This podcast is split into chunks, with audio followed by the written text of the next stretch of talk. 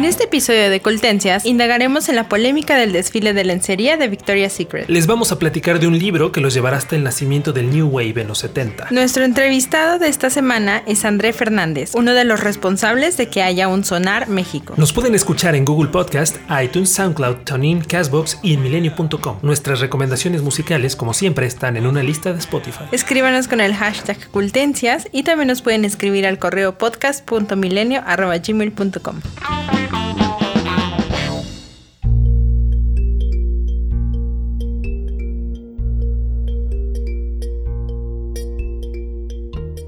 Bienvenidos a un capítulo más de su podcast favorito de cultura y tendencias.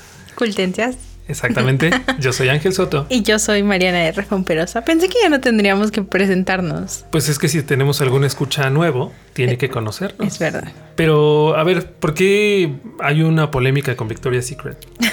¿Qué puede ser polémico sobre Victoria's Secret? Que puede ser polémico muchísimo. Mm, como cada año, la marca de lencería súper popular hizo su desfile en el que modelos de la talla de Gigi Hadid, Kendall Jenner, Adriana Lima, así todas las top model que te imagines participan en él. El desfile se ve como mm, un trampolín si quieres como realmente ser considerada una de las grandes modelos. El caso no es ese, sino que la polémica vino días después de que sucedió, porque este desfile se grabó el pasado jueves 8 de noviembre y no se, no se transmite hasta el próximo 2 de diciembre. El caso es que la polémica está en que uno de los directivos de la marca que se llama Ed Rasek dio una entrevista con Vogue y entonces ahí le preguntaron, oye, ¿y por qué no Victoria's Secret trata de ser más incluyente? Y pone en el desfile a mujeres plus size o a mujeres trans. La respuesta de este señor no sé si fue como tan en automático porque es lo que verdaderamente piensa o no sé qué estaba pasando por su cabeza, fue como, pues es que no son parte de la fantasía. ¿Por qué tendrían que ser parte del desfile si el desfile es una fantasía? O sea, todo por lo que habían estado luchando varios sectores del mundo de la moda sobre la inclusión y sobre la aceptación y todas estas cosas se vino abajo con esta declaración, ¿no? Exacto, porque en ese caso, él lo que está priorizando al momento de hacer un casting de modelos es la perfección, es el que, o sea, no me sé las medidas, o sea, de las modelos, pero claramente todas son de menos de 50 kilos, seguramente 60 kilos, y todas, bueno, no, eh, sí hay diversidad racial y una de las, o sea, de las participaciones como más incluyentes que tuvo este año fue la de Winnie Harlow, que es una modelo que se ha hecho muy popular porque padece vitiligo y ella, o sea, lo acepta y, y, lo muestra y entonces se ha logrado posicionar, pero de todos modos sigue siendo como mostrando el cuerpo de la supuesta mujer perfecta que debe de estar súper ejercitada y súper tonificada y entonces lo que este hombre dijo que además de que las modelos plus size ni las trans son parte de la fantasía es porque las, esas, esas mujeres no son quienes compran Victoria's Secret. O sea, ¿ves? No sé en qué estaba pensando ese hombre cuando dijo eso. O sea, esa hubiera sido una respuesta más adecuada si hubiera dicho porque ellas no son nuestro público. No pues no, tampoco, porque ¿cómo puedes tú pensar que una mujer de, no sé, 80 kilos no va a poder usar una prenda de Victoria's Secret? Lo estarías limitando, ¿no? O una mujer transgénero. Si es ropa y la vendes, pues la vendes a quien sea, ¿no? A quien la quiera comprar. Exacto. Entonces lo que hizo este hombre fue no nada más como darles un balde de agua a estas comunidades, sino creo yo, dañar eh, como el, el, renombre de su marca. Porque además, bueno, después de esto, Victoria's Secrets, ya en su cuenta oficial de Twitter, sacó un comunicado en el que decía que lamentaba lo que había dicho su directivo, porque Ed Rasek es el Chief Marketing Officer, o sea, como el directivo de publicidad de marketing, pero incluyó otra cita que tampoco les ayudó mucho, porque es como, ah, pues en los castings sí aceptamos a mujeres trans, pero pues no logran cumplir con los estándares que nosotros buscamos. O sea, y lo cuestionable es cuáles son esos estándares. Ajá, exacto, porque además, ¿cuáles son como tú dices, los estándares, si las modelos que están participando en ese desfile están elegidas por un hombre de 70 años. o sea... Sí, o sea, si te dijeran, bueno, pues es que no sabe caminar en una pasarela o no tiene, no sé, estoy inventando, estoy imaginando cosas, pero no sé, el porte para vestir, para, sí, para usar estas prendas, pues son cosas de técnica, ¿no? Y, de, y de oficio. Y claramente hay modelos plus size, o sea, de unos años para acá, las pasarelas se han llenado de modelos plus size. O sea, una de las más más representativas y, que ha aparecido en portadas de revistas súper importantes como Elle o como Cosmo es Ashley Graham. O sea, ella fue la primera modelo plus size en aparecer en Sports Illustrated hace como dos o tres años. Y que también hay un cierto sector que critica a, no solo a estas modelos, sino a quienes las defienden por decir que están haciendo una apología de eh, malos hábitos, tanto alimenticios como cotidianos, de salud, etcétera. Sí, bueno, eso eh, se aplica más al caso de Tess Holiday, que ella sí es una, una modelo, creo que es la modelo de plus size más grande que hay, es como talla 40, algo así. Y, es, y esto es una de las críticas que siempre ha recibido, que el como darle un espacio a ella es como fomentar la obesidad y los malos hábitos, pero en realidad por ejemplo, yo lo veo, yo soy muy fan de Ashley Graham, la verdad, me encanta esa mujer. Entonces, la veo en su cuenta de Instagram y la mujer hace unos ejercicios, así, tiene unas rutinas de ejercicio que dices, ¿En qué mundo puedes hacer eso? O sea, de que empuja y jala personas y mancuernas y... Ay, no, es súper pesado sus, sus, rutinas de ejercicio. Entonces creo que no tiene que ver con una falta de actividad física o de hábitos alimenticios. Simplemente es, pues, la estructura de su cuerpo. Bueno, el caso es que después de todo esto, Rihanna le tiró ahí como un poquito de shade a a Victoria's Secrets porque le dio like a un tweet en el que hacía referencia a su colección pasada de lencería. Rihanna se estrenó en la pasada semana de la moda como diseñadora de lencería y lanzó Savage eh, by Fenty, que literal tiene todos los colores de piel y todas las tallas habidas y por haber para las mujeres. Y no por eso es, son feas. O sea, las prendas no son feas. Tiene modelos plus size, tiene modelos trans, porque lo que Rihanna quiere decir es como, pues acepta tu cuerpo tal y como es y sé sexy, ¿no? Y es todo lo contrario a lo que estaba diciendo o, el mensaje que está transmitiendo Victoria's Secret. No, aparte con todas las consecuencias que tiene, que es un directivo hombre que tiene ese pensamiento y aparte es el directivo de marketing, o sea, es el encargado de vender a la compañía. Exacto. Y creo que sí es también un problema porque Victoria's Secrets desde hace años ha reportado ventas bajas y creo que es por eso, porque no se ha metido en el mundo de la diversidad de cuerpos. Deja de lado un mercado que es muy amplio y una muestra de eso, por ejemplo, es Aerie, la marca de, de lencería de American Eagle que fue la primera en dejar de usar Photoshop en sus campañas y entonces ahora es un éxito. O sea, no solo la marca, sino sus campañas también son un éxito. Porque es esto de le hablamos a la gente real, Ajá. gente que sí compra nuestra ropa. Exacto. Pues muy bien. no, no, no bueno, no muy mal, muy mal, muy mal, pero qué bueno que lo estamos comentando para que para generar presión. Ay, sí.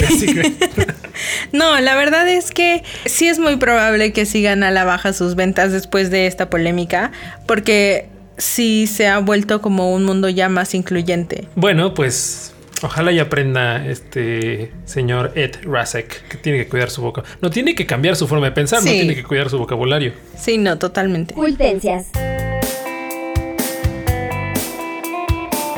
Bueno, pasemos a una cosa un poco más agradable, que es libros, que siempre es más agradable. Hacía mucho que no recomendó. ¿Los libros son más agradables que la lencería, Ángel? No voy a responder esa pregunta porque no hay punto de comparación. Pero eh, les voy a platicar de un libro que leí hace muy poquito, que se publicó hace muy poquito también, que se llama New Wave, en busca de la memoria.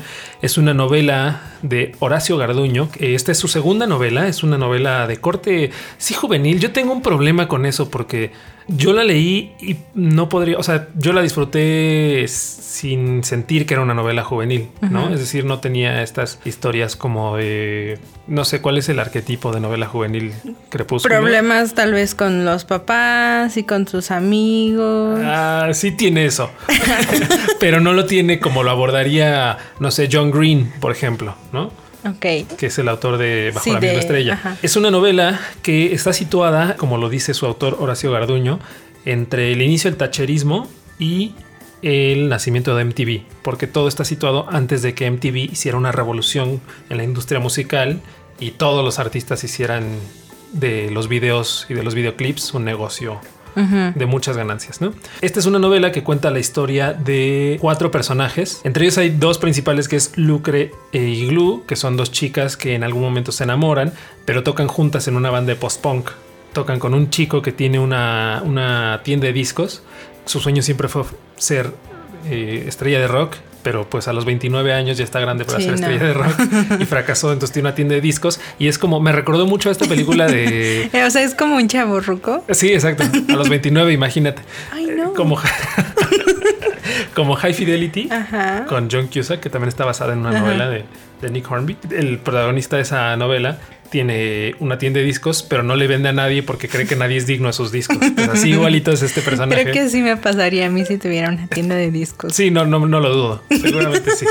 El asunto es que eh, Lucre no solamente es la guitarrista de esta banda de post-punk, sino que es el personaje sobre el que gira la novela porque ella vivió un acontecimiento traumático en la infancia, eh, digamos cuando era varios años antes del presente que se cuenta en la novela, y pierde la memoria, o sea, pierde todo lo relacionado a ese evento traumático, y pues de pronto cuando empieza a conocer a estos nuevos amigos y se enamora de Igloo, que es la, la chica que conoce, hacen un viaje a Londres, durante todo este proceso empieza a recordar, y entonces ella en una libreta va anotando como sus recuerdos, y luego hace una especie de introspección. Me gustó mucho porque está situada en un México de los 70 que se cuenta poco. ¿no? se, habla mucho sobre eh, los problemas políticos, sobre las transformaciones sociales, pero se habla muy poco sobre esta otra parte como de los hoyos funky, de la gente que iba a los conciertos a pesar de que el gobierno los prohibía. Pues yo no crecí en los 70, pero sí MTV forma parte de mi formación musical. ¿Sí? Sí. A mí ya no me tocó. O, ya no lo asimilé tanto. No, la mía sí, o sea, hay veces que todavía recuerdo, por ejemplo, ver el video de mm, Californication de los Red Hot Chili Peppers o mm, ver videos de Korn, también mm, me acuerdo mucho de ellos. Entonces, creo que sí, o sea, por esa parte ya me llamó el libro. La verdad es que es bastante entretenido. Te digo, además, algo que tiene Horacio Garduño, yo supongo que es por su vocación de guionista y por el trabajo que ha hecho, es que maneja súper bien los diálogos y mm, entonces eso hace que la novela fluya muchísimo. La novela tiene unas que serán casi 300 páginas, pero se te va súper rapidísimo. Es de esos libros que seguramente a los escritores les frustra porque se tardan años escribiéndolo y tú lo lees en menos de una semana. Pero bueno, New Wave en busca de la memoria es una novela de Horacio Garduño publicada por Alfaguara Juvenil si la quieren buscar en las librerías, es rosa. Sí, tiene, Una, tiene una portada muy llamativa y nunca, o sea, te lo juro, nunca me hubiera hecho pensar que está situada en los 70 y que es como esta cosa de introspección y de música y así. Sí, y además la contraportada es una de las mejores que he visto porque tiene literal cinco líneas de dos o tres palabras cada una y es tres chicos, un mal recuerdo perdido en el limbo y una banda de post-punk como qué más necesitas para comprar este libro. Pues bueno, búsquenlo. A mí la verdad sí me gustó mucho, se los recomiendo. A propósito de este libro, va a ser la recomendación musical, porque hay una parte en la que Horacio Garduño escribe que las canciones eh, que más, las canciones más valiosas son las que te marcan. Entonces yo le pregunté cuál era esa canción a Horacio Garduño, cuál era la canción que lo había, le había transformado la vida. Y él me dijo que esa canción para él era Heart of Glass, que fue el primer disco que compró con su propio dinero, porque a los 11 años le dieron dinero para ir a comprarse algo y eligió en vez de un carrito que quería comprarse desde hace mucho tiempo, eligió comprar el EP de Heart of Glass de, Blondie. Eh, dice que ahí terminó su infancia y empezó su adolescencia y ahí se abrió las puertas al mundo musical. Cool. Sí, es una buena historia, es una gran historia y yo no tengo una canción. es justo lo que te iba a decir. ¿Qué tal que vamos a escuchar la canción y regresamos para ver O sea, para pensar sobre nuestras canciones que nos han marcado. Sí, lo voy a pensar mientras escuchamos Heart of Glass de Blondie.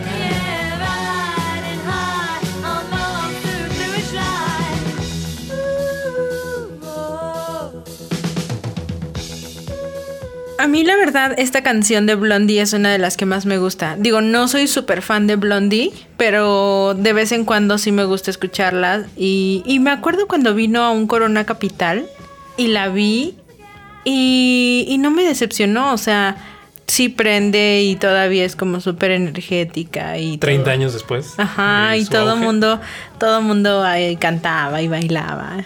Estuvo cool eso. No lo recordaba. Pues por más que lo pensé, no logré encontrar una canción que me hubiera cambiado así la vida.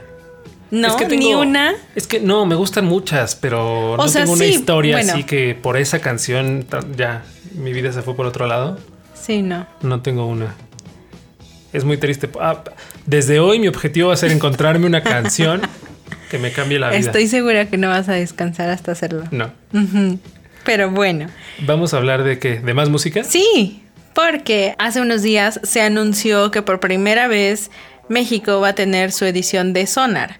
Sonar es un festival de música electrónica súper importante de Barcelona y ha tenido ediciones en diferentes partes del mundo como Hong Kong o Reykjavik y creo que Toronto. Bogotá, ¿no? También. También. Entonces, esta es la primera vez que se va a hacer en México. Aún no hay un cartel develado, pero para dar como una probadita, justo así se llama el evento a Taste of Sonar, los organizadores decidieron traer a Loren Garnier, nuestro entrevistado, que es André Fernández, que es uno de los organizadores, lo clasificó como el mejor DJ del mundo. Y es que eh, Garnier es uno de los pioneros de la música electrónica, pero él se fue más a explorar las ramas como el dance o el new jazz y entonces así en el escenario la energía de Garnier es increíble. O sea, y lo que me decía Andrés que no había mejor ejemplo de lo que es sonar que él. Entonces que por eso decidieron traerlo. Y además no es en un venue convencional, es en una ex fábrica de harina que está lejos. Donde ya no toca la luz. en, así como entre unas vías del tren. Y eso es lo que nos, lo que me contaba André, que el objetivo de, Sicario, que es quienes organizan Sonar México, es recrear la experiencia del sonar de, de, Barcelona. Pues suena a, que esa probada va a ser muy interesante. La verdad sí me dan ganitas de ir. De eso sí ya hay datos confirmados, ¿no? sí, sí, sí. Eh, el concierto fue el jueves 15 en la ex fábrica de harina. Seguramente en YouTube va a haber videos o en Instagram o en Twitter. No, de hecho la página de Sonar tiene un archivo bastante completo de fotos y videos de todas las ediciones pasadas. Sí, pero lo que decía André es que Garnier es así el exponente más icónico de Sonar. Y no sabemos si va a estar en el cartel oficial. No, pues no, porque básicamente creo que se revelan los carteles de todos los Sonar al mismo tiempo, porque muchos de esos artistas también pues van a las diferentes ediciones. Por ejemplo, ahora que estaba viendo su página, en la edición pasada estuvo Bjork, estuvo Gorilas, estuvo Diplo, o sea... Chonchos. No es poca cosa. Definitivamente, y creo que sí me emociona que México ya tenga una edición. Por primera vez. Sí. Pues mientras vamos a escuchar a nuestro entrevistado de hoy, André Fernández, que nos va a platicar más sobre Sonar México 2019. Hola, yo soy André Fernández, formo parte de Sicaria Music y de la organización de Sonar México. ¿Por qué después de tanto tiempo por fin hay una edición en México? Bueno, pues definitivamente creo que México se ha convertido hoy en día en en una capital de la música electrónica a nivel mundial. Eh, ahora que se encuentra en, en, esta posición o en este momento tan saludable la escena de música electrónica en México, pues bueno, Sonar decide eh, voltear la mirada hacia, hacia nuestro país y nosotros como parte de Sicario, pues bueno, nos está tocando formar parte de la organización y estamos muy contentos por, por, por iniciar este nuevo viaje porque por la llegada de este festival a la Ciudad de México. Oye, ¿cuál, ¿cuál va a ser la diferencia que va a tener la edición de México con la de España? Pues bueno, evidentemente la, la edición española pues ya tiene muchísimos años. y pues es, es enorme, sin embargo, pues la idea es replicar, ¿no? Replicar el mismo modelo de sonar hacer que la gente en México viva la misma experiencia que sonar eh, en, en, España. Y bueno, pues, o sea, bien, viene de la mano, e, esta experiencia viene de la mano de la curaduría musical. Evidentemente, pues bueno, el talento que se esté presentando en los sonar de, de, todo el mundo eh, van a estar aquí presentándose también en, en, la Ciudad de México. Me imagino que ya tienen el cartel, ¿verdad? Mm, no, no. o sea, porque mi pregunta es ¿cómo, ¿cómo, eligieron a, los que se van a presentar y si nos podrías dar como un adelanto de uno que va a estar. No, no, no puedo, no puedo dar adelantos, pero digo, la, la línea de sonar es muy marcada y, y pues muchos de los artistas que se presentan en, los sonares de otros países se, van a estar presentando acá en México también. Y, digo, pues bueno, todavía no se anuncia el cartel de ninguno de los sonares. Este, Cultencias. Estén muy pendientes de las noticias sobre Sonar México cuando se revele el cartel. Por supuesto, acá en Milenio vamos a tener la información oportuna. No un día después, no un día antes. No, no, no. El día en que salga el cartel. Pero bueno, lamentablemente no tengo una recomendación de Sonar porque claramente no sabemos el cartel. Entonces decidí irme por un artista que ha estado en mis listas de reproducciones desde hace mucho, pero no fue sino hasta hace poco que lo empecé a escuchar como ya súper ácido y había veces que no podía dejar de escucharlo. Se llama River Tiber. Este proyecto está a cargo de Tommy Paxton Beasley es originario de Toronto, estudió música en Berkeley y ha hecho colaboraciones con Bad Bad Not Good. Y solamente tiene un disco que salió en 2016, se llama Indigo, y es de ahí de donde saco la canción que se llama Acid Test. Me recordaste a mi época de obsesión con los artistas canadienses. Es verdad. Así que probablemente vuelva, ¿no? No creo, no sé si es tu tipo de música. ¿Te has sorprendido mucho últimamente sobre mis gustos musicales? sí.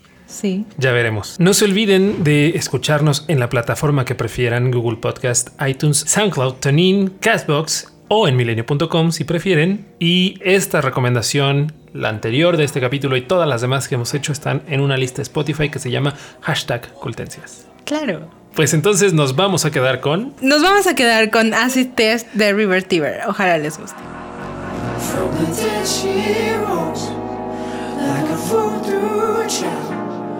with a morning smile. In a dream I woke, in the stars I float, in the wings I grow. Heaven stay so close, heaven stay so close. Visions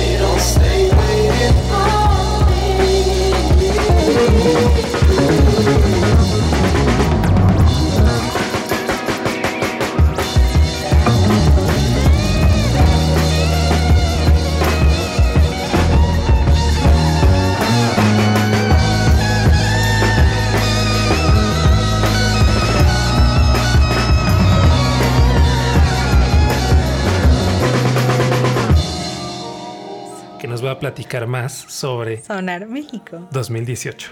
No, va a ser en 2019. ah, sí, sí. oh, la arruiné todo. Sí.